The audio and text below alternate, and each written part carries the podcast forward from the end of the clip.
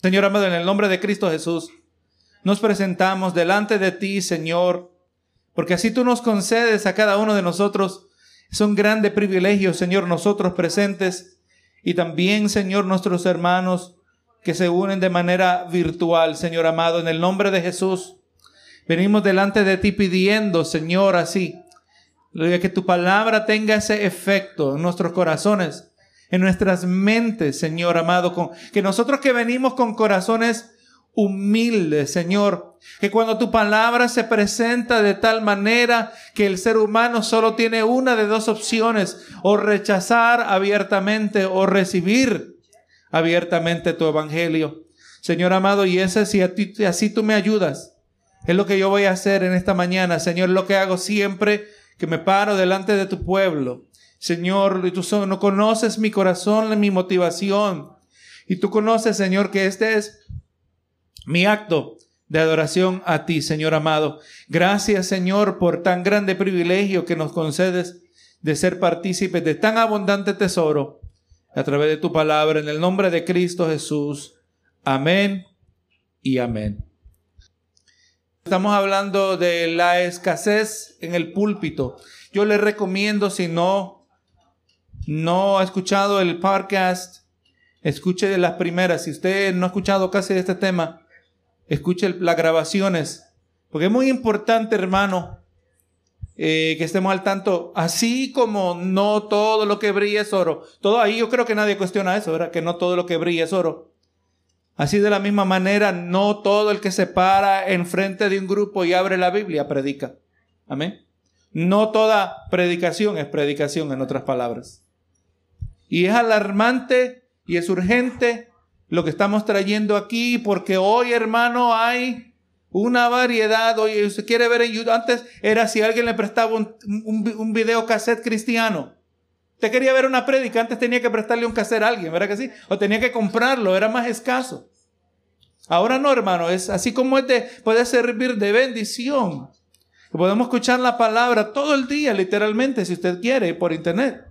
Pero ahora requiere más discernimiento. El pastor antes, hermano, eh, yo me acuerdo que aprendí que si usted iba a visitar una iglesia, usted tenía que pedirle permiso al pastor. ¿Pero por qué? Porque el pastor es dueño de su vida, no, hermano.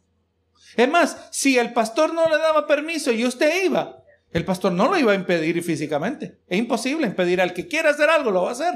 Si no lo podemos hacer con nuestros hijos. ¿Verdad que sí? Cuando están creciendo. No, no, hermano, lo que estaba detrás de esto es que el pastor tiene discernimiento.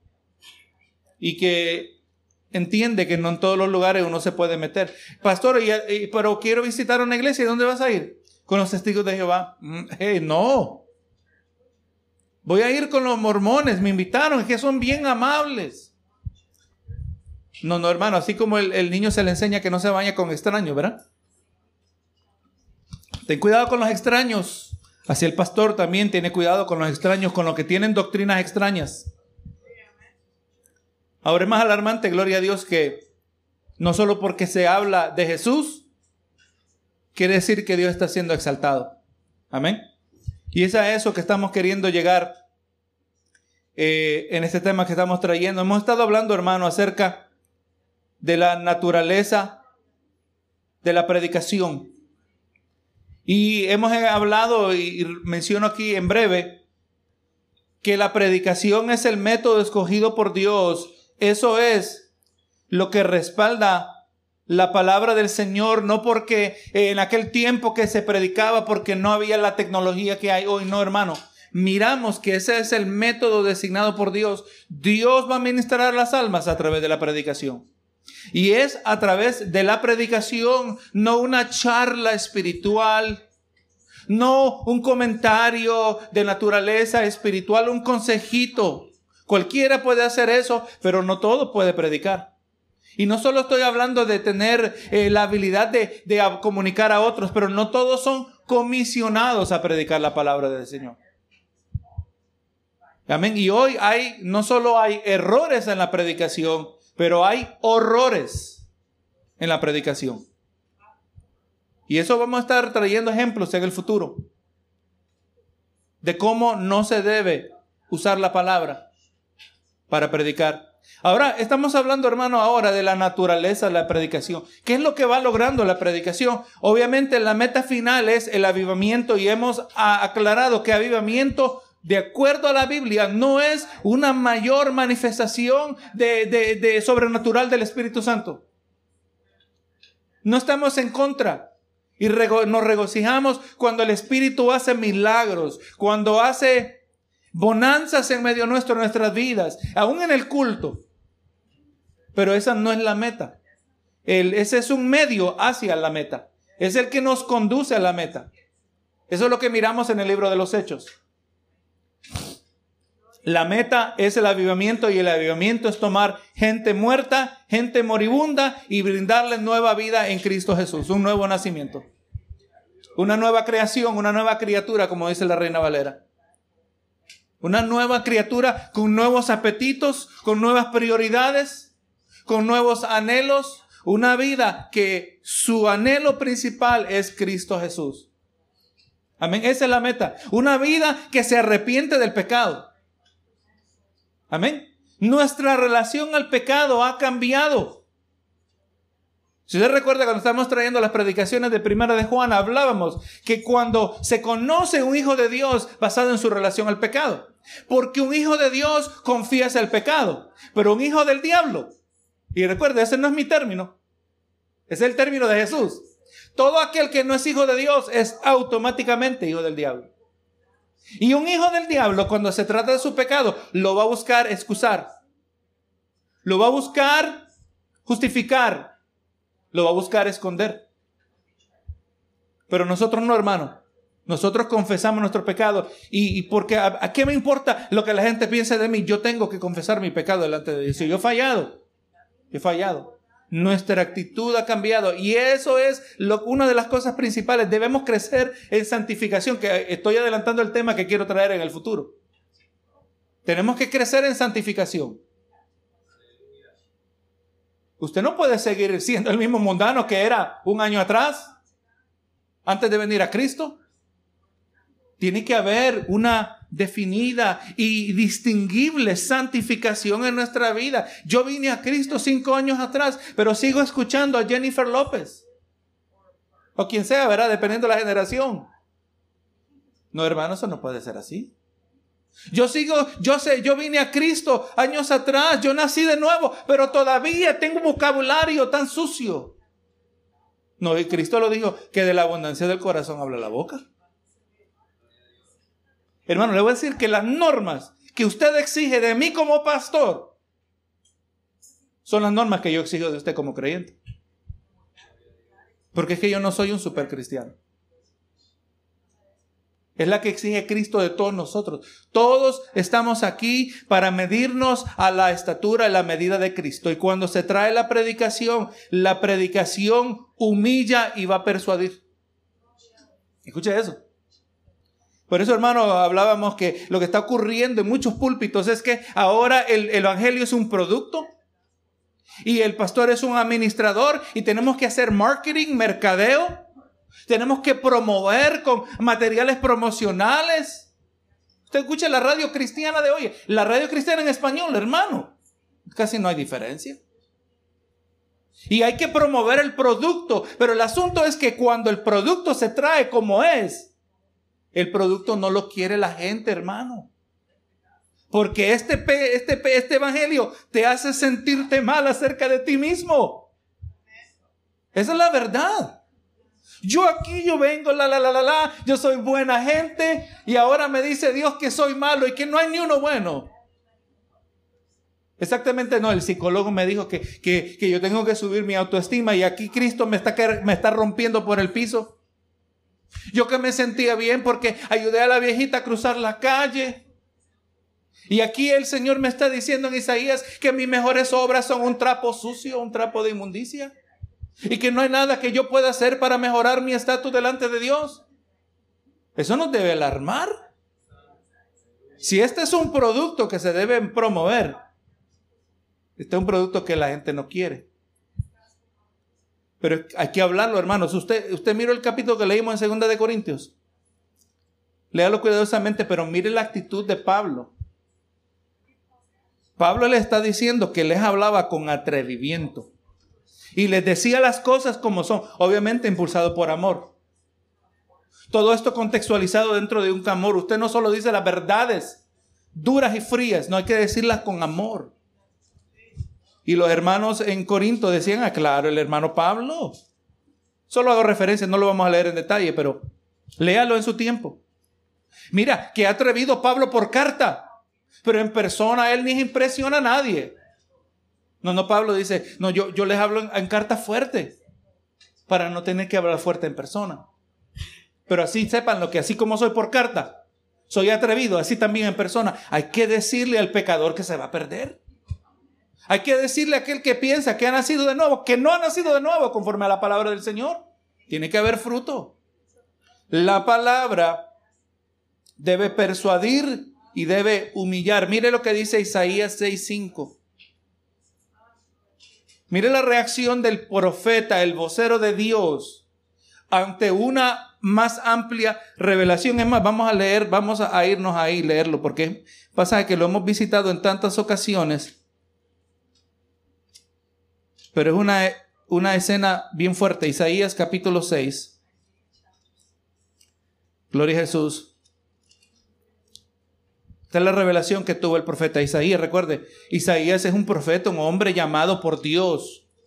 Vamos a decir que fue escogido porque en él habían virtudes que un testimonio tenía este hombre, ¿verdad? Pero mire, dice, en el año que murió el rey Usías, en el año que murió el rey Usías vi yo al Señor sentado sobre el trono alto y sublime, y sus faldas llenaban el templo.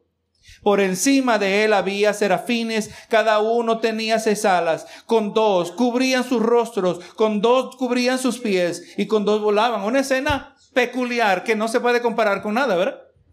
Mira, unos criaturas, estos serafines, y el uno al otro daban voces diciendo, y escuche, estaban estos serafines y decían uno, santo, santo, eso es lo que escuchaba, santo, santo, santo, santo Jehová de los ejércitos, toda la tierra está llena de, su gloria.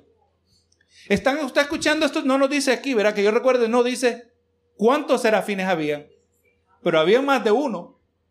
Y el uno al otro se decía, en los unos a los otros decían, santo, santo. Sepa que cuando alguien en el, en el hebreo se dice santo, o cuando algo se repite de tres veces, se está hablando que se está elevando esa, esa cualidad a su máxima expresión. Cuando está diciendo que Él es tres veces santo, estamos diciendo que Él es superior en su santidad. Y están diciendo santo, santo, y obviamente esto se respalda porque mire el siguiente verso. Ellos están diciendo santo, santo, y los quiciales, los marcos de las puertas, se estremecieron con la voz del, del, del que clamaba, y la casa se llenó de humo. Y, ahora mire la reacción de Isaías. Y dije, entonces dije, ay de mí que soy muerto. Hermano, el profeta tuvo miedo de morir en ese momento. Amén. Eso es lo que ocurre cuando somos traídos delante de la gloria de Dios. Y aquí yo soy buena gente. No, no, cuando somos introducidos en la gloria de Dios, nosotros tenemos miedo de morir, así como Israel miraba a Jehová en el monte y tenían miedo de morir. Eso sigue siendo igual, hermano. Y eso es lo que hace, porque cuando la palabra de Dios se trae de tal manera que se le permite que sea la misma voz de Dios, hablando al pueblo, estamos siendo introducidos a la gloria de Dios. Y si nuestra posición no está clara en Cristo Jesús, si este hombre tenía miedo de morir, ¿qué de nosotros? Lamentablemente eso no es lo que se trae en los púlpitos. Los púlpitos hablan de muchas cosas bonitas, pero no hermano, es que las cosas bonitas vienen después de las cosas feas. Tenemos que reconocer, si nos vamos a mejorar, tengo que reconocer ahorita que yo tengo cáncer y que no, si no hago nada me voy a morir. En otras palabras, me estoy pudriendo por dentro, ¿verdad? Hermanos, la predicación no se trae para necesariamente sentirnos bien. Y honestamente, y vamos, y vamos a aclarar, hermano, que sí también la palabra, cuando hay lugar, la palabra sí nos trae ánimo. Pero yo no voy a tratar de traerle ánimo a aquel que se va a perder mañana, donde el ánimo se le trae al que ya tiene sus cuentas claras. Yo le puedo hablar, mira, hay tantas cosas que puedes aprovechar en la vida. Yo le puedo hablar de todo eso. Pero, ¿qué le importa a aquel que se está muriendo de cáncer? No, no, primero hay que resolver esto. Y ahora podemos hablar de esto otro. De las bendiciones de Dios. Pero no, nosotros comenzamos hablando de las bendiciones de Dios primero. Mira, busca de Dios. Así hablan los predicadores. Busca de Dios, porque si buscas de Dios, Dios te va a bendecir. ¿Te ha escuchado eso? ¿De qué le sirve hablar que Dios les va a bendecir si se están muriendo de cáncer? Hermano, la predicación de la palabra, cuando es debidamente proclamada, es poderosa para traspasar el corazón y revelar la verdadera condición del corazón. En el libro de los Hechos, capítulo 2, versos 36 y 37, Dice, sepa pues certísimamente toda la casa de Israel que a este Jesús, a quien vosotros crucificasteis, Dios le ha hecho Señor y Cristo. Le está diciendo es Pedro, ahora lleno del Espíritu Santo en el día de Pentecostés, a esa multitud, ustedes crucificaron al Mesías. Y sabe ese hermano que él habló y de una manera acusatoria. No fue diplomática, les digo, ustedes lo crucificaron. Pero mire la reacción en el verso 37. Y al oír esto, se compungieron de corazón. Y dijeron a Pedro y a los otros apóstoles, varones hermanos, ¿qué haremos? Se sintieron traspasados con la realización de lo que habían hecho. Cuando se trae el Evangelio, el Evangelio nos hace conscientes y nos sentimos traspasados de lo que nosotros le hemos hecho a Dios por cuanto todos pecaron. Amén. No, pero Señor, yo no estuve allí. Yo no te crucifiqué, pero pecaste. Fue por tus pecados que Cristo tuvo que morir. Fue por mis pecados. Es más, yo, yo lo digo, lo digo, si yo hubiera estado allí, quizás yo hubiera dicho también crucificado. ¿Soy mejor yo que esa gente? Eh, erróneo es pensar que somos mejores. Eh, eh, mire la palabra dice, ¿verdad? Que mire el que cree estar firme, que no caiga. Hermano, lo más probable. Y espero que usted y yo juntos, si hubiéramos estado ahí también hubiéramos dicho crucificado. Y aún así, por, por eso, por nosotros murió Cristo. Puritano llamado Thomas Watson dijo, los ministros tocan la puerta de los corazones de los hombres y el Espíritu con una llave abre la puerta. Es el trabajo, hermano. Somos el mensajero, pero el Espíritu Santo es el que hace la obra. No, no, no es causa de sorpresa la idea de que el Espíritu de Dios ha determinado obrar en los corazones humanos por medio de voces de humanos. Y por esto exactamente, esto es exactamente lo que Dios hace. Hechos 18, 1 al 4. Y mire, verá, obviamente, estamos respaldando todo esto con la palabra del Señor. Hechos 18, 1 al 4 dice, después de estas cosas, Pablo salió de Atenas y fue a Corinto. Y halló a un judío llamado Aquila, natural de Ponto, recién venido de Italia, con Priscila su mujer, por cuanto Claudio había mandado que todos los judíos saliesen de Roma, fue a ellos y como era el mismo oficio, se quedó con ellos y trabajaban juntos, pues el oficio de ellos era hacer tiendas y discutía en la sinagoga todos los días de reposo y persuadía a judíos y a griegos. El predicador debe persuadir conforme a la verdad de la palabra de Dios. Así que hermano, que para nosotros quizás es claro que Dios es el que convence de pecado. También tenemos que entender que debemos ser persuasivos. Y aunque estoy hablando del predicador en este caso, pero cada vez que usted habla el Evangelio, usted se convierte en un predicador también. Y usted habla para ser persuasivo. Porque recuerde, En muchas maneras, lo que vamos a estar hablando, y sepa que el tema que estamos tomando aquí, estamos tocando en general, es lo que se llama homilética, el arte de la predicación. Hay un orden en cuanto a esto, verá, conforme a la palabra de Dios. Pero cada vez que usted le habla a alguien, usted le está proclamando el Evangelio. Recuerde, a esa alma estamos tratando de que no llegue al infierno. Así de persuasivos tenemos que ser. Así de persuasivo es el pastor que se para en el altar y no, no se puede parar hablando solo de las cosas bonitas cuando hay personas que se van a ir al infierno. Cuando hay personas que piensan, es más, le voy a decir que las personas más lejanas del reino de Dios muchas veces son aquellos que piensan que son salvos y no lo son. Porque ahora hay que convencerlo de que no es salvo. Y muchas veces aquellos que piensan que son salvos y no lo son, no conocen la palabra de Dios. Porque si conociéramos la palabra, esta palabra a mí me traspasa, hermano, continuamente. Y me requiere que yo siga cambiando. Si es que yo soy un hijo de Dios. Así que hermano, el medio, y hemos hablado que el medio afecta el mensaje, ¿verdad? La predicación no es lo mismo que ver un video o una película cristiana. Hermano, sepa esto. Y quiero que usted tenga discernimiento acerca de esto. El hecho que usted sintió algo, el hecho que usted lloró, eso no quiere decir que lo que usted experimentó es legítimo. Y se lo puedo ilustrar fácilmente.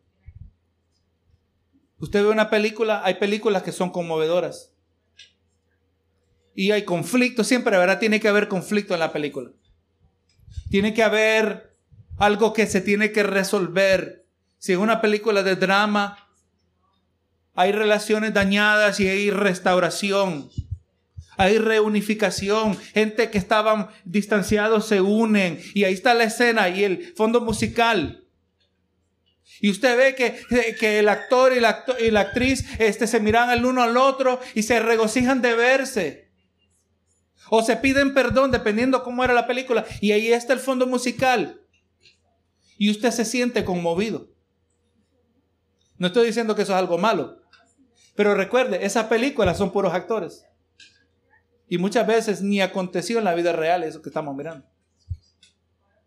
Ahora, ¿es real lo que usted sintió? Una pregunta que nos debemos hacer. Son gente que ni siquiera han vivido esa situación. Es más, se nos olvida que son actores. Eh, cuando estamos viendo la película se nos olvida que son actores. Nosotros nos sentimos como que estamos mirando los eventos como que se desenvolvieron. Ahora traduzca ese mismo sentir y lo traduce dentro de la iglesia. Y usted se sintió conmovido también. Pero en aquel caso, como en la película, ahí no estaba envuelto el Espíritu Santo. ¿Verdad que sí? De la misma manera existe el potencial de ser yo emocionalmente manipulado. Cuando usted mira una película, usted, usted está mirándola para ser emocionalmente manipulado. Eso no necesariamente quiere decir que es algo malo en este contexto. Una película alegre. Usted hace que usted se sienta alegre. Una película de comedia. O quiere una película que no la recomiendo, una película de miedo. Usted está aquí viendo algo para ser emocionalmente manipulado. Usted escoge la emoción que usted quiere sentir. Me quiero reír, dice uno, ¿verdad? Me quiero sentir alegre, busca una comedia. Pero manipulación no es lo que queremos dentro de la iglesia. Nosotros lo que queremos es verdaderamente la, la verdadera obra del Espíritu Santo y una moda moderna que el predicador ya, ya no puede predicar sin un fondo musical. Y no estoy diciendo que los que lo hacen tienen este, alguna siniestra agenda. Muchas veces ni siquiera han pensado al respecto. Pero entonces, ¿qué pasa? Cuando está el fondo musical y si el músico es buenísimo, usted se va a sentir, usted va a reaccionar a la música. Mire una comedia sin gente riéndose. Mire Chespirito. Sin la gente riéndose. Se ha comprobado que sin la grabación de la gente riéndose, las comedias no son tan chistosas. ¿Cómo es eso, verdad? Pero hermano, entonces, pero cuando hay un fondo musical y el predicador está hablando, ¿a qué estamos reaccionando en verdad? ¿A la palabra o a la música? No, no, hermano, hay que dejar que la palabra, ella no necesita ayuda. Muchas veces están compensando por lo que la palabra no está haciendo. Y recuerde, yo soy músico. Y obviamente yo no estoy en contra de la música. Yo creo que en este caso yo tengo una posición, porque si algún músico escucha esto, va a decir, el pastor es antimúsico. No, pero yo soy músico. Yo, eh, yo estoy en la posición que puedo críticamente hablar de los dos lados, objetivamente. Pero hermano, la predicación, Gloria a Jesús, es afectada a través del medio que usamos. Así de importante es cuando la predicación se trae a través de un hombre, una mujer de Dios, que proclama la palabra con verdad. La predicación no solo se habla, que, produce humillación, eh, persuade, pero la predicación también proclama, se proclama con autoridad. Y cuando se habla de autoridad, en la palabra griega, gloria a Dios que se usa, se refiere a, alguien que habla con el derecho para hacer algo. Poder, capacidad, influencia. Vemos que en el Señor Jesús encontramos nosotros el más grande ejemplo, el más grande predicador de la historia de la humanidad. Y cómo sabemos que era, no solo porque era el Hijo de Dios, pero es que él hablaba con autoridad. Mateo 7, 28 y 29. Y cuando terminó Jesús estas palabras, la gente se admiraba de su doctrina. Mire cómo eso. De lo que él enseñaba, del conocimiento que él estaba brindando, la enseñanza. Cuando él terminó estas palabras, la gente se admiraba de su doctrina, porque les enseñaba como quien tiene autoridad y no como los escribas. La autoridad para proclamar el Evangelio se concede cuando se está viviendo el Evangelio. Así que hermano, la gente rápidamente eh, hace la distinción rápida para distinguir la diferencia entre la predicación de Jesús y la de los escribas. Y la distinción, hermano, una principal entre Jesús y los rabinos es que sostenían, los rabinos traían autoridad de segunda mano. Ellos siempre que enseñaban algo decían, y el rabino tal y tal dice esto. Benito Jesús. Ellos nunca tenían una de referencia directa a la palabra del Señor, pero Jesús al otro lado, vemos la diferencia. Porque él hablaba con una plena convicción de que sus palabras eran las palabras de Dios mismo.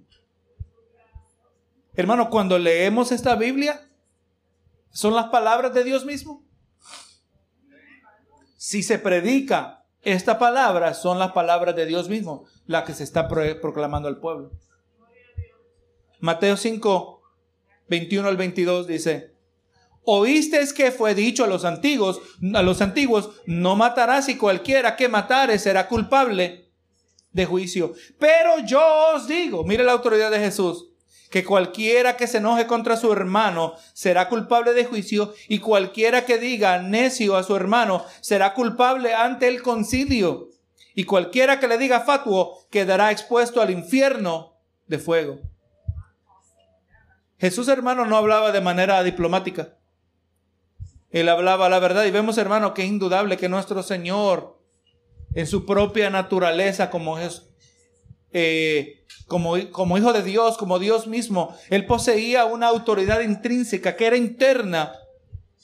La autoridad de Dios mismo, de ser hijo de Dios. Pero cuando un predicador, hermano, proclama la verdad con fidelidad, puede serlo estando, estando consciente, con pleno conocimiento que posee una autoridad delegada de parte de Dios para proclamar la verdad por medio del ministerio de la predicación. Hermanos, y lamentablemente una vasta mayoría de iglesias, y ahora quizás puedo hablar de, de iglesias pequeñas, Gloria a Jesús, hay predicadores que se paran y yo no sé por qué dicen que tienen llamado de pastor. Pero no hablan la palabra con autoridad. Tienen temor. Tienen temor de decir lo que Dios dice. Porque es que si digo lo que Dios dice, se me va a ir la gente. Se me van a ir. Y si se me van, pues no van a diezmar. Cuando eso ocurre, hermano, ya sepa usted que el mensaje está vendido. Gloria a Jesús, hay que predicar. No le dijo Pablo a Timoteo que instes a tiempo y fuera de tiempo cuando quieran escuchar y cuando no quieran escuchar. ¿Cuál debe ser la actitud del que predica a aquellos que no quieren escuchar? Bueno, está bien, si no quieren hablar, pues está bien. No, ahí no hay autoridad. No, amigo, arrepiéntete. ¿Cómo escaparás de la ira venidera? al familiar, al vecino, en todo tiempo, con autoridad.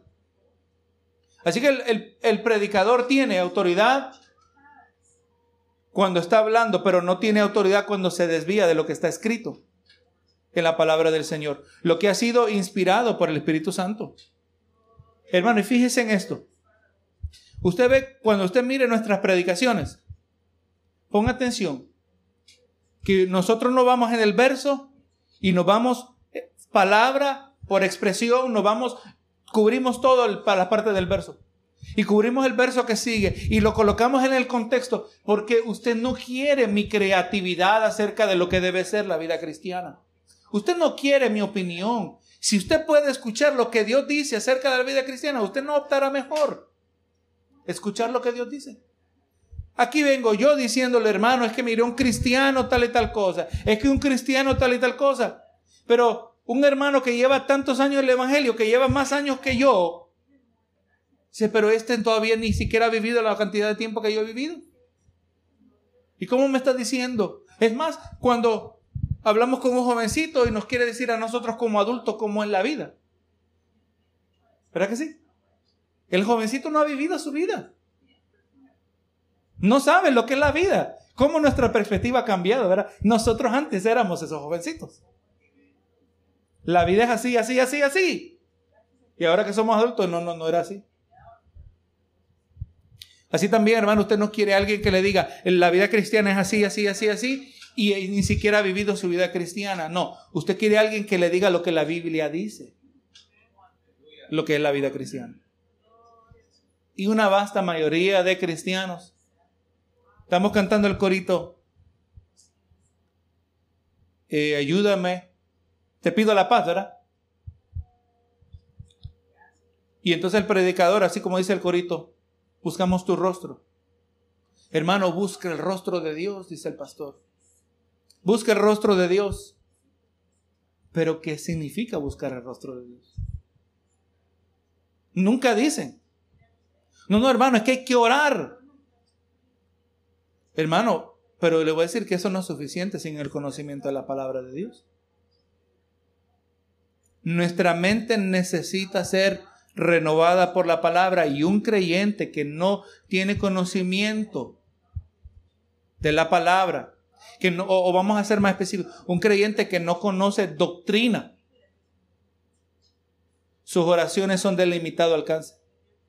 Y Dios va a mostrar gracia quizás al nuevo convertido en su ignorancia, le va a mostrar una gracia adicional a ese, que aquel que lleva 15 años y todavía no ha crecido nada. Y, la, y, el conocimiento de ambos es igual. Porque este ha tenido la oportunidad de crecer y no ha querido crecer. Ha tenido la oportunidad para madurar, pero honestamente es holgazanería. Es ser aragán espiritual. Esa es la verdad, hermano. La gente hoy quiere perder peso, quiere una pastilla. Dame una pastilla. La gente quiere estar, le enseña la foto, el video, y está todo muscular el individuo, la mujer. Ponte, usa esta máquina que te va a mandar electricidad a los músculos y vas a salir con un six pack. Gloria a Jesús. No, hermano. Pablo dijo que el que no trabaja, que no coma, ¿verdad? La palabra también dice que hay que sembrar para cosechar. Si usted se disciplina en su vida en el sentido físico, usted va a ver los resultados, ¿verdad que sí? A mi esposa le estaban preguntando, hasta en la oficina del doctor le preguntaron, oye, ¿y cómo tú has hecho para perder peso? Mi esposa dice, es que tengo tres meses que no como arroz. Ah, no, pues no. Es que quiero seguir comiendo arroz. Sigo igual. No, hermano, si queremos resultados, no puede haber vagancia en nuestra vida espiritual. Gloria sea al Señor. Si queremos ver la autoridad del Espíritu Santo obrando en nuestra vida y aun cuando hablamos a otro, tenemos que invertir, hacer de nuestra parte y tenemos que ser específicos. Si hay que orar, hay que buscar el rostro de Dios, hay que dejar que Dios hable en nuestras vidas. Pero esto no es simplemente que usted entre en un éxtasis, es lo que la gente piensa. Que buscar de Dios es que usted va a tener experiencias espirituales y que Dios le va a visitar y que un ángel le va a tocar la puerta y que Dios le va a traer mensajes especiales. Hermano, cuando ya el mensaje ya está aquí en la palabra.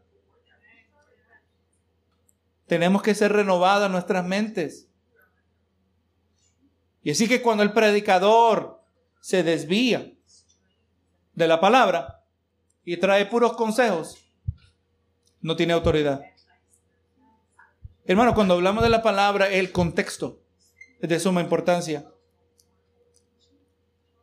Una cosa es autoridad otra cosa es autoritatismo. Una cosa es hablar con autoridad, otra cosa es ser un tirano. Un pastor llamado Alex Montoya dijo, algunos predicadores se convierten, se convierten en pequeños pontífices, dictadores espirituales que hacen del púlpito su trono, de la iglesia su reino y la Biblia una herramienta de manipulación. Hermano, hagan lo que yo le digo porque yo soy el pastor. Y el hermano que no lee la Biblia, pues no tiene otra opción. Si el pastor lo dice, tiene que ser así. Mire cuántos se fueron dejados llevar por la falsa doctrina cuando llegaron los G12. ¿Cuántos pastores introducieron a sus congregaciones a falsas doctrinas? No, eh, pero entonces como el pastor no nos ha acostumbrado a que todo lo que Él dice lo respalda con la palabra, nosotros no podemos cuestionarlo de ninguna manera. Yo asumo y se asume que usted llega a la iglesia y usted lleva con su propia Biblia. Es más, la palabra habla de los berianos, que Pablo les hablaba a este grupo llamado los berianos. Y que les proclamó el Evangelio. Y ellos se aseguraron, dicen, que ellos eran, creo que dicen, más nobles que todos los otros. Porque ellos miraron en las Biblias, en sus propias eh, escrituras, si lo que Pablo estaba diciendo era verdad. Así debemos ser nosotros. Si usted, hermano, usted no verifica en la palabra lo que estamos hablando, usted está mirándome a mí como que fuera un papa yo ni, ni cerca de eso quiero ser. Un papa protestante. Usted me va a escuchar a mí cuando le traigo la palabra del Señor. Usted no viene aquí a ser manipulado, pero sí yo debo ser persuasivo conforme a la palabra de Dios. En muchas maneras, hermano, este es el resultado. Cuando un predicador se aparta del verdadero significado del texto bíblico y lo utiliza como una plataforma para exponer sus propias opiniones. Como le hablamos la semana pasada, un predicador eh, lee una porción del libro de, de Esther. Usted conoce ese libro. Y el tema era cómo tratar con tus suegros. Le dejo de tarea ese corto libro, que lo mire a ver dónde aparece. Y sabe que, hermano, nos han, nos han tenido tan entrenados que como el pastor es tan espiritual, él puede ver cosas que la mayoría de los hermanos no pueden ver. Y si el pastor en oración vio ese tema, es porque el Espíritu se lo reveló. Eso no funciona así, hermano. Si usted no lo puede ver, es porque no está allí. Lo que hablamos el miércoles, la diferencia entre exégesis, donde cada palabra se le coloca en su contexto. Usted, hermano, usted quiere que siempre se use exégesis acerca de usted mismo. Por ejemplo, ¿cuántas veces usted está hablando con alguien y le dice, no me vayas a malinterpretar? ¿Será que sí? Usted quiere que sus palabras sean interpretadas correctamente. Yo dije esto porque dije, porque había dicho esto. Yo dije esto porque esto estaba pasando y cuando la persona escucha, dice, oh, Ok, ahora tiene sentido. Cada palabra debe ser puesta en su contexto. Eso es exégesis. Pero exégesis es cuando uno dijo, yo sé que dijiste esto, pero lo que querías decir era esto. ¿Te lo ha pasado también? Oye, ¿cómo tú me estás leyendo la mente? Yo dije esto, pero tú estás diciendo que yo quise decir esto cuando dije esto. Yo soy el que sé lo que quise decir con estas palabras. Y eso es lo que hacen con la palabra de Dios. Sí, yo sé que Dios dijo esto, pero cuando Dios dijo esto, en sí lo que él estaba queriendo decir es esto otro. Y ahorita estoy hablando genérico, pero voy a traer ejemplos específicos. Amén. Para que usted pueda ver. Sí, hermano, la autoridad, vamos a ver que el Evangelio, cuando nos va a traspasar, es cuando se le deja a Dios que sus palabras no sean mal interpretadas que se le deja a Dios que diga lo que Dios estaba queriendo decir originalmente. Mire lo que dice el pastor Michelén acerca de esto. La Biblia tiene autoridad porque es la palabra de Dios y al ponerla, al exponerla firmemente, nos colocamos bajo autoridad y por lo tanto podemos proclamarla con autoridad. Apartarnos de ella nos estamos enseñando, nos estamos enseñoreando sobre la gente y cayendo en autoritatismo. Hermano, y eso lo he visto, hay pastores que dicen, oye, no te atrevas a cuestionar al ungido de Dios. Hermano, eso es lo que usan las sectas. Los pastores de la prosperidad. Ellos se colocan en un pedestal espiritual a tal grado que nadie se atreve a cuestionarlos. Hermano, es peligroso. Y, y aunque Gracias a Dios usted no está en esa situación aquí en esta iglesia. Pero es importante que usted entienda esto para que usted pueda ayudar a otros a salir de esa situación. Porque yo sé que usted conocerá a otros que están en situaciones así. Porque están escuchando predicadores así en el internet. Hermanos, si, al haber estudiado el, el texto del pasaje de manera cuidadosa y meticulosa, y por lo tanto se sabe lo que el pasaje está diciendo, entonces la palabra se debe predicar con autoridad. Primera de Pedro capítulo 5. Primera de Pedro capítulo 5 versos 2 y 3 dice, apacentad la grey de Dios que está entre vosotros, cuidando de ella no por fuerza. Mire cómo dice eso, ¿verdad? No por fuerza, no con autoritatismo, no apropiándose de una autoridad extrema hay pastores que controlan a las ovejas. ¿Verdad que sí? Dice, cuidando de ellas no con fuerza, sino voluntariamente, no por ganancia deshonesta. No dice no, no por ganancia, sino por ganancia deshonesta. Porque la palabra dice que el, el siervo es digno de su salario. ¿Verdad? No por ganancia deshonesta, sino con ánimo pronto. Ay, me, que hoy no tengo ganas de predicar. Imagínese, hermano, que yo me paro en el púlpito. Hermano, voy a predicar porque tengo que predicar, pero ganas de predicar no tengo. ¿Qué clase de evangelio el que tiene el predicador? Dice, con ánimo pronto, no teniendo señorío sobre los que están bajo a vuestro cuidado, sino siendo ejemplos de la grey. O sea que el pastor no se puede colocar una autoridad la única autoridad que el pastor tiene sobre la iglesia es cuando el pastor proclama el evangelio. Yo no tengo el derecho de decirle con quién se debe casar, aunque supuestamente, entre comillas, me lo revelara el Espíritu. ¿Entiende? Yo no tengo el derecho, como algunos, una, una, pastora en, aquí en Pajoki, le dijo a una pareja que tenían que divorciarse. Y no es que la Biblia dice que para Dios el divorcio es abominación. Y como que esta pastora, entre comillas, les dice que tenían que divorciarse. Y hermano, y la gente lo hace. La gente lo hace. Hermano, no. Y por eso, hermano, tenemos que estar en la palabra. Tenemos que leer la palabra para que no se tome ventaja de nosotros. Es el mismo consejo que usted le va a dar a otros creyentes, hermano. Lee tu Biblia para que nadie se aproveche de ti, para que sepas cuándo se te está trayendo la palabra, cuándo no se te está trayendo la palabra. Hermano, la predicación se proclama.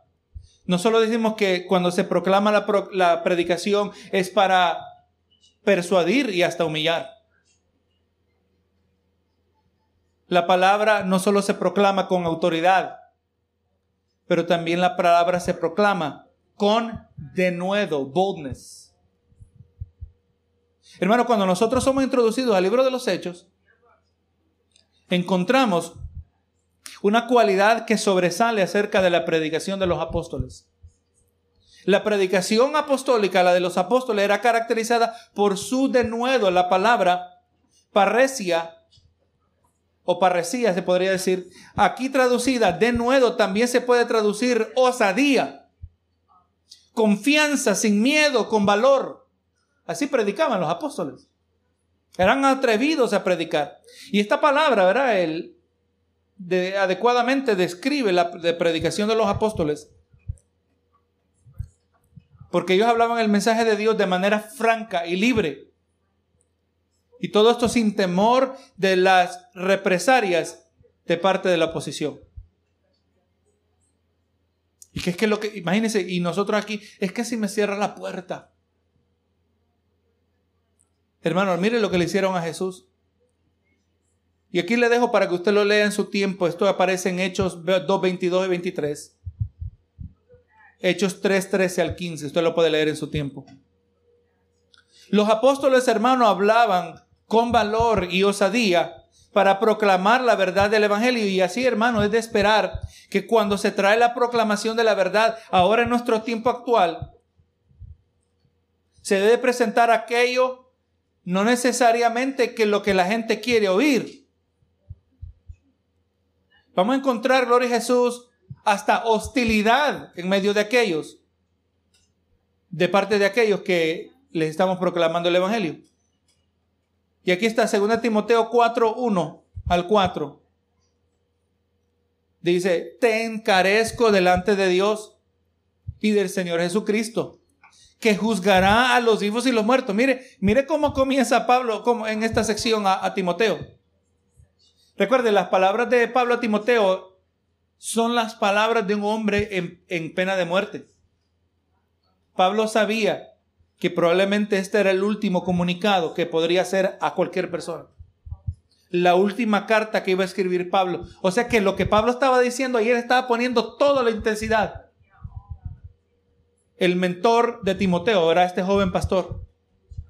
Y mire cómo está, le dice, te encarezco te imploro, te hablo eh, de, la manera más persuasiva que puedo hacerlo delante de Dios. Dios es mi testigo.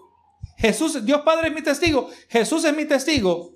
Recuerda, aquel que juzga a los vivos y a los muertos. Te lo estoy diciendo delante de aquel que juzga a los vivos y a los muertos. Que predique la palabra. Aquí no, o sea, le está diciendo, oye, no es desviación. Que prediques la palabra, que instes a tiempo y fuera de tiempo, como mencionamos anteriormente. Cuando quieran oír y cuando no quieran oír. Estamos hablando del denuedo, ¿verdad? Que debe ser hablar la palabra. Y aunque estamos hablando en el contexto específico de la, de la predicación en el púlpito, pero también esto tiene que aplicar individualmente cuando hablamos con otros de Cristo que instes a tiempo y fuera de tiempo, redarguya, dice. Reprende. Oye, pero es que es que nos enseñaron Mateo 7 que no debemos juzgar para no ser juzgados, pero aquí dice reprende. Y si usted lee Mateo 7 en su contexto completo va a ver que no es eso lo que dice el pasaje. Y yo sé que me repito, pero usted tiene que estar familiarizado con Mateo 7. Eisegesis, no juzguéis para no ser juzgados. Y solo le citan el verso 1. Exégesis, no leamos todo el contexto. Y vas a ver que dice, hipócrita, saca primero la viga que está en tu ojo para que entonces puedas sacar la viga, de la, la paja del ojo de tu hermano. vemos que el mensaje cambia, ¿verdad que sí? No, hombre, hermano, mire, es que tenemos que estar en armonía. Tenemos que agarrarnos todo de la mano. La doctrina divide. Esto de denominaciones, no. Tenemos que ser unos en Cristo Jesús. La, la, la, la, la. Y solo citan Mateo 7.1. Pero si leyeran todo el pasaje, o a veces lo hacen a propósito, no, no dice, hay que juzgar. Pero no seas hipócrita cuando juzgas es esencialmente lo que está diciendo Jesús. Y aquí es, no se contradice, le está diciendo a Timoteo, redarguye, reprende, exhorta con toda paciencia y doctrina. Uno de lo que va a caracterizar al pastor que tiene que tener paciencia. El predicador tiene que tener paciencia porque todos, todos nosotros somos lentos en el crecimiento. Gloria a Jesús, somos lentos para oír y tardos para actuar con toda paciencia y doctrina. Escuche bien eso. No con un montón de consejitos espirituales. Hermano, hay que buscar de Dios. Hermano, hay que, hay que portarse bien. Hay que perdonar, hermano. Ok, si le voy a hablar de que hay que perdonar, hay que perdonar, hermano, porque la palabra dice que si tú no perdonas, Dios no te perdonará a ti. O que estamos llevándolo de una esfera moral a una espiritual, porque a ese consejo le aplica al incrédulo también. El incrédulo sabe que hay que perdonar. El incrédulo sabe, claro que lo sabe. Ellos saben que es bueno perdonar. Por eso las películas son bonitas de reconciliación. Porque después a, alguien le, le pide perdón o, o perdona al otro. Eso lo vemos en las películas. Pero una cosa es el aspecto moral, otro es el aspecto espiritual. Y es ahí donde los tenemos que llevar. Exhorta con doctrina. Hay que hablar específicamente lo que la palabra enseña acerca de diversos temas.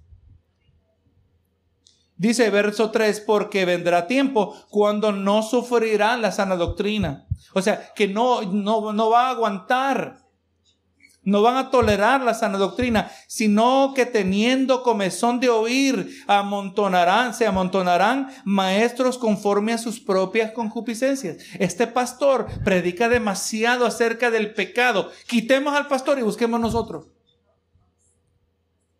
Así ocurre, hermano. Hay una iglesia en Pajoki, la iglesia metodista, que escuché que hubo un tiempo que tuvieron un pastor que predicaba en contra del pecado. Y como en esas organizaciones el pastor es mirado como un empleado, pues lo despidieron y buscaron otro nuevo empleado que sí les hablaba. Y ahora en esa iglesia hay miembros de la gay que participan en el servicio. Esa iglesia ha estado tan mal que el pastor de la iglesia un día se fue escapando, se, se, se fue y se unió con la secretaria, siendo casado. Eso es lo que ocurre, hermano. Y aquí está diciendo Pablo a Timoteo, la gente queriendo escuchar, la gente quiere satisfacer el requisito espiritual y van a amontonarse maestros conforme a sus propias concupiscencias, conforme a sus deseos desordenados. Hermano, estaba diciendo un predicador que el, ser humano es una fábrica de ídolos. Somos fábricas de ídolos. Nuestra inclinación es la idolatría. ¿Cómo lo sabemos? No porque estamos esculpiendo imágenes todo el tiempo. Pero todo aquello que toma prioridad antes que Dios, ese es nuestro ídolo. Para mí este puede ser mi ídolo. Para mí la guitarra pudiera ser mi ídolo, porque si yo paso más en la guitarra que en las cosas de Dios, todo aquello que, que le roba de mi relación con Dios, se convierte en un ídolo. Y se convierte en un ídolo cuando nosotros así lo determinamos. Gloria a Jesús. Hermanos, somos factorías de ídolos. Es la idolatría que la palabra del Señor quiere confrontar en nosotros. Pero no. Le está diciendo Pablo a Timoteo, reprende, redarguye, porque la gente va a andar buscando a aquellos que les van a hablar conforme a sus deseos desordenados, aquellos que no van a ser confrontados en sus ídolos. Uno de los ídolos que tenemos en nuestra sociedad moderna es el, materialismo, ¿verdad? Ahora nos llaman consumidores. Protegiendo los derechos del consumidor. Hay agencias que a eso se dedican. Porque ahora nosotros somos consumidores. Consumimos producto. Eso es lo que somos nosotros, consumidores. Así también pues queremos consumir este mensaje del Evangelio, pero no uno que nos va a confrontar, no uno que va a confrontar nuestro materialismo. Y ahí vemos el mensaje de la prosperidad. En vez de confrontar el materialismo que se encuentra en el corazón del ser humano, más bien lo amplifican y ahora le ponen temática espiritual. Más bien lo hacen peor. Y sabe, igual que, que Jesús reprendía a los fariseos y le dice, usted fariseos, usted sabe todas las palabras claras que Jesús le dijo, hipócritas. Ustedes que, que, se, que, que navegan largas distancias para hacerse un convertido, un prosélito, hacer un nuevo fariseo. Dice, y el que se gana sale peor que ustedes si el fariseo era hipócrita, aquel que ellos se ganaron, lo convierten en un peor hipócrita. Así es lo que pasa con estos maestros que son, que son buscados. Dice, y apartan de la verdad del oído y se volverán a las fábulas. ¿Le está diciendo, hermano? El predicador que usted escucha en el internet ¿Le está diciendo lo que a usted le gusta oír? O a veces no le gusta lo que el predicador dice. Y no nos gusta porque sabemos que es verdad. Yo, le recuerdo, hermano, cuando yo estaba estudiando profecía y, y entendí la verdad acerca de la posición preira. Y cuando miré las implicaciones que esto significaba, que la última generación de la iglesia iba a enfrentarse con el mismo anticristo, no me gustó, se lo digo honestamente, no me gustó. No me gustó la idea de descubrir que la última generación de la iglesia va a tener que pasar por persecución. No me gustó. Pero el hecho de que a mí no me guste, no tengo el derecho de rechazarlo. Y es exactamente lo que ahora enseñamos, ¿verdad? Lo que quizás a la carne no le gusta, pero Dios sabe por qué lo necesitamos. Y así como hablaba nuestra hermana Lucía, Junto con el reto va a venir un respaldo especial de parte de Dios. Pero tiene que haber doctrina en el corazón nuestro. Tiene que haber doctrina, tiene que ser específico. ¿Qué es lo que usted sabe acerca de Jesús? Jesús es divino. Hay que entender estos detalles. Jesús divino y Jesús hombre. ¿Cómo es eso? ¿Llevaba Jesús el código genético de María? Bueno, y es la mamá. Pero entonces si llevaba el código genético, también llevaba la mancha del pecado. Jesús no llevaba la mancha del pecado. Entonces, hay que, hay que meditar sobre estas cosas. No, no, pero la mayoría. Y amó Dios al mundo de tal manera que Dios es su único. Y, ahí se queda. Todo lo puedo en Cristo que me fortalece. Jehová mi pastor, nada me faltará. Y ahí se quedan, hermano. Por eso estamos hablando de que no podemos ser holgazanes, espiritualmente hablando. Pero vemos, hermano, mire, la actitud con la que Timoteo, hermano, mire, es que, es que tengo que reprenderlo, pero no quiero reprenderlos. Eh, yo quisiera hablar de puro amor, hermanos, porque quiero su aceptación. Pablo le está diciendo que hable en tiempo y fuera de tiempo. póngase a pensar en la actitud de aquel que habla a tiempo y fuera de tiempo. Tiene que estar firme. Estoy recordando el profeta, si era Isaías o Ezequiel, donde Dios le dijo, te voy a dar a ti una frente como un pedernal, una cara dura que pueda resistir la oposición. Así le dijo. Hermano, que sin esta osadía de parte del Espíritu Santo en la vida del predicador, el predicador tiene que ser atrevido y proclamar el mensaje Aleluya. Y el que no lo hace con atrevimiento, eh, eh, hermano, eh, me gustó lo que dijo el pastor MacArthur recientemente. Dice, hermano, yo estoy aquí para ofenderlos a todos. Porque el Evangelio ofende, hermano. Ofende las sensibilidades humanas. Nos ofende en nuestra naturaleza humana. Y así lo dijo el pastor. Obviamente hay que calificar eso. Ahora no estamos para chocar, pero hay que hablar la verdad, aunque ofenda. Y aquel que no lo hace con ese atrevimiento no tiene integridad intelectual, no tiene integridad. Es una especie de infidelidad donde el predicador opta anunciar, opta no anunciar todo el consejo de Dios. Como le estaba hablando, hermano. He tenido una situación, un episodio cardíaco, así se le llama. Doctor le viene y le dice, ok, hay que hacer ejercicio. Me dio buen consejo, yo sé que hacer ejercicio tiene sentido el consejo, pero el doctor tampoco le dijo que había que cambiar la, dieta. Un medio consejo le va a tener repercusiones masivas. ¿Verdad que sí? Porque fue la dieta también la que me afectó. Le dicen a uno, ya no puedes comer cerdo. Pero entonces, hermano, es lo que hace el predicador que no actúa con integridad espiritual. Integridad intelectual también le puedo llamar. Solo le da una parte del mensaje porque es la que le agrada. Pero la otra parte tiene temor de que se vaya a enojar usted. Amén. Y no le está dando todo el consejo de Dios. Mire, y con esto vamos terminando. La última cita. Hechos 20, 25 al 27. Pablo aquí se está despidiendo de los hermanos de la región de Mileto. Hechos 20, 20, 25 al 27 dice, y ahora, he aquí, yo sé que ninguno de, que ninguno de todos vosotros tiene quienes, entre quienes he predicado el reino de Dios, verá más mi rostro. Mire, mire esa despedida de Pablo, hermano. Es triste la despedida, hermano, ya no me van a volver a ver. Y como yo sé que ustedes no me van a volver a ver, dice, por tanto yo os protesto en el día de hoy que estoy limpio de la sangre de todos. Si ustedes, en otras palabras, si ustedes se desvían, no es mi culpa.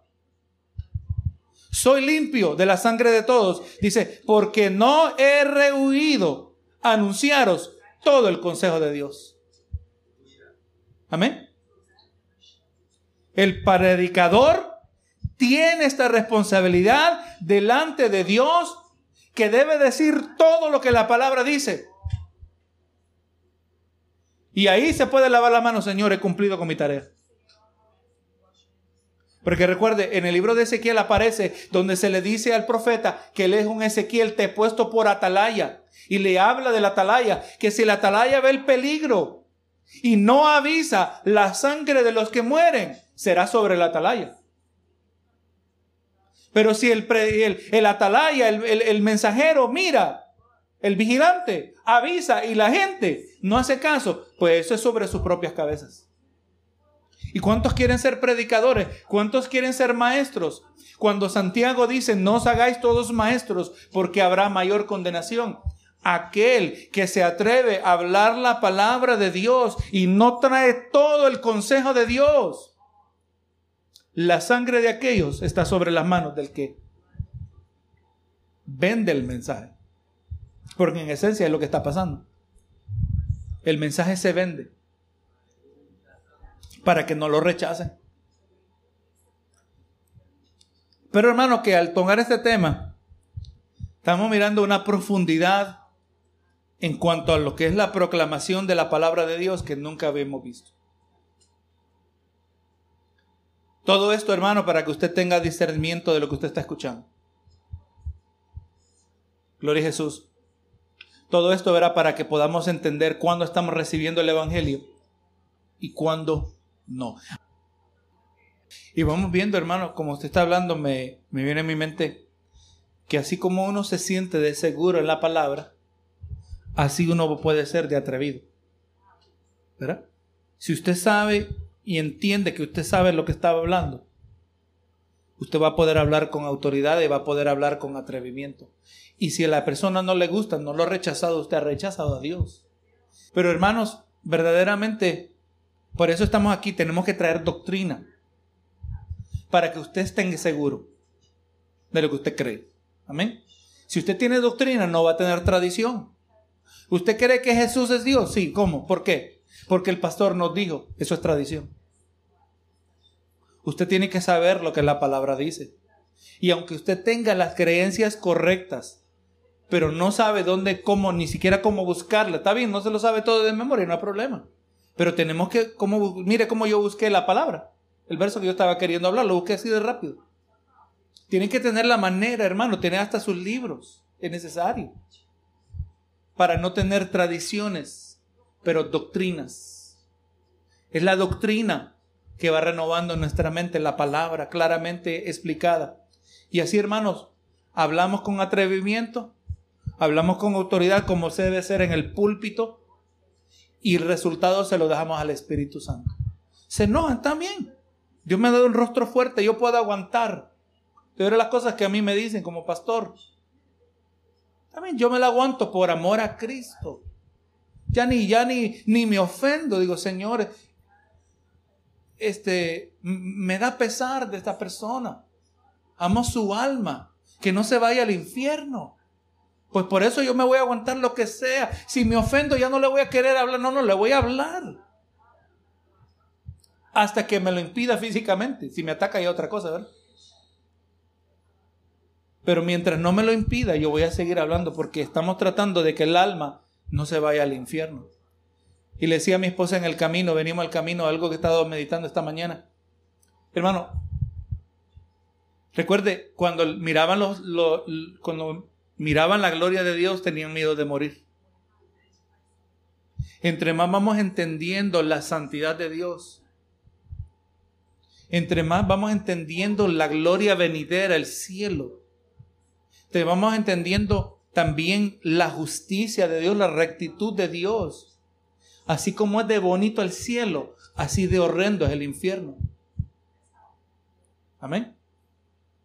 Y cuando estamos hablando a alguien, entonces ahorita yo me voy a empezar siempre que yo casi yo, que yo paso por Pajoki, me acuerdo de ese hombre americano que se llamaba Richard Hummer, que en su lecho de muerte se le presentó la palabra Tres, cuatro veces el pastor, amigo mío, le estaba hablando. Y al último el, el hombre se tapó la cabeza con la camisa. No quería el Evangelio. Y yo me acuerdo frecuentemente, y no solo de él, de otros también, que están en el infierno. Y mientras usted y yo estamos riéndonos, disfrutando una, un buen alimento, disfrutando la compañía, disfrutando la presencia de Dios, esa gente está en una horrenda y perpetua desesperación y tormento que jamás podrán escapar. Por eso es la urgencia. Vamos a hablar de eso quizás el domingo que viene, de la urgencia de la predicación. Hay una urgencia. Hay que hablarle del infierno, hermanos. No vamos a hablarle, mira amigo, Dios quiere que vayas al cielo. Sí, eso es correcto. No, hay que hablarle de lo horrendo del infierno. Porque mire la horrenda solución para escapar del infierno, la muerte de Cristo, hermano. La horrenda muerte de Jesús. Jamás quisiéramos nosotros que a un ser querido nuestro le pasara o aún tampoco le pasara lo que le pasó a Jesús. Y si la solución fue una horrenda solución, qué horrenda será el problema. Esto es serio, hermano. Pero necesitamos que la palabra nos obligue a meditar en estas cosas. Por eso vamos a ser atrevidos. Y si se enoja, se enoje. Pero yo estoy haciendo todo lo posible para que puedan escapar.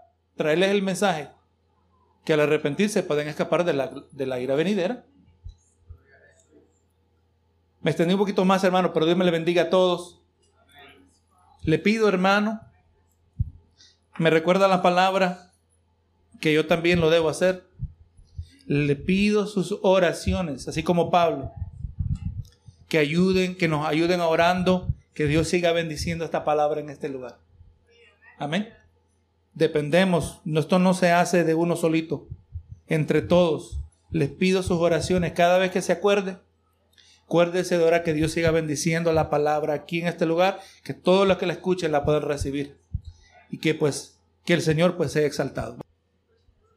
Dios amado, hemos llegado al final de este servicio. Gracias, Señor, porque tantas cosas que tú nos das que no las podemos entender, que no somos merecedores de ninguna bendición de parte tuya, Señor, y así en toda reverencia, en toda humildad. Yo sé, Señor, que tu palabra, así como ha impactado mi corazón, ha impactado el corazón de nuestros hermanos aquí presentes, los que nos escuchan, y aún también, Señor, los que van a escuchar en el futuro. Te pido, Señor amado, aleluya, que por cada uno que es expuesto a esta verdad, Padre, que seamos atentos al llamado de tu palabra. Dios amado, ayúdanos que podamos siempre no ser como aquellos que amontonan predicadores conforme a sus propias concupiscencias, pero que seamos, aleluya, que busquemos aquellos que van a ministrarnos la palabra del Señor. Gracias, Señor amado, y bendice a cada uno de mis hermanos, bendice a cada uno que escucha esta palabra. Dios amado, nos despedimos así de este lugar con tu bendición. En el nombre de Cristo Jesús. Amén y amén.